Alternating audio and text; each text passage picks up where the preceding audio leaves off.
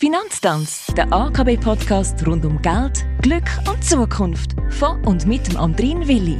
Und dem Fabian Gürber, der bei der AKB als Finanzplaner und Vorsorgespezialist tätig ist. Heute dreht sich alles um die dritte Säule. Auch das ist ein Thema, das immer wieder für Gesprächsstoff sorgt. Ich habe zum Beispiel letztens nicht einmal beantworten was der Unterschied zwischen der Säule 3a und der Säule 3b ist. Fabian, dir wäre das mit Garantie nicht passiert. Um was geht es jetzt da? Kommen wir zuerst zur Säule 3a.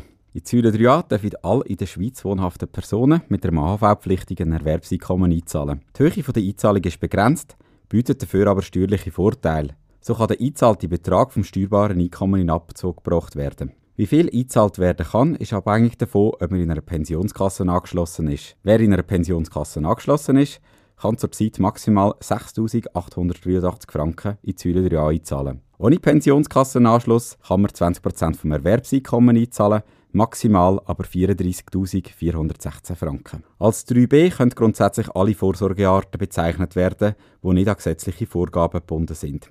Also beispielsweise auch ein Sparkonto. Da gibt es keinen steuerlichen Vorteil bei der Einzahlung, dafür fällt bei der Auszahlung auch keine Steuer an. Okay, danke. Und wieso sollte ich jetzt die Einzahlungsmöglichkeit in die Säule 3a nutzen? Neben dem Steuervorteil durch die Einzahlung gibt es noch einen weiteren steuerlichen Vorteil für dich. Guthaben in der Säule 3a musst du nämlich weder als Vermögen noch die Erträge darauf als Einkommen versteuern. Zudem wird Vorsorgekapital angespart, was die finanzielle Situation nach der Pensionierung verbessert oder beispielsweise für den Kauf von einer Liegenschaft eingesetzt werden kann. Man muss sich jedoch bewusst sein, dass das Geld gebunden ist. Ein Auto kann damit beispielsweise nicht finanziert werden. Wer Schwierigkeiten hat, an die Einzahlung zu denken oder am Ende des Jahres Mühe hat, das Geld zusammenzutreiben, der macht am besten einen monatlichen Dauerauftrag. So fließt das Geld monatlich weg und fällt verteilt über die Jahre gedanklich weniger ins Gewicht. Gute Idee. Und was könnte noch aus dieser Säule 3a rausholen? Die Gelder auf den Sparkonti, auf der Säule 3a-Konti, werden aufgrund des aktuellen Tiefzinsniveaus sehr tief verzinst. Da 3a-Guthaben gebunden sind und vielfach erst viel später wieder bezogen werden, ist die Investition der Guthaben in Wertschriften eine attraktive Alternative. Die Ausgestaltung dieser Anlagelösung kann jedoch nicht frei bestimmt werden.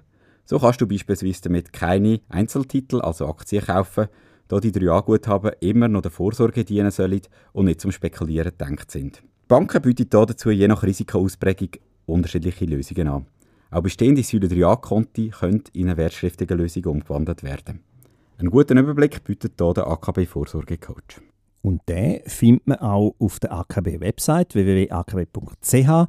Danke vielmals fürs Zuhören. Der Fabian und ich freuen uns schon jetzt auf nächste Woche und sagen Tschüss.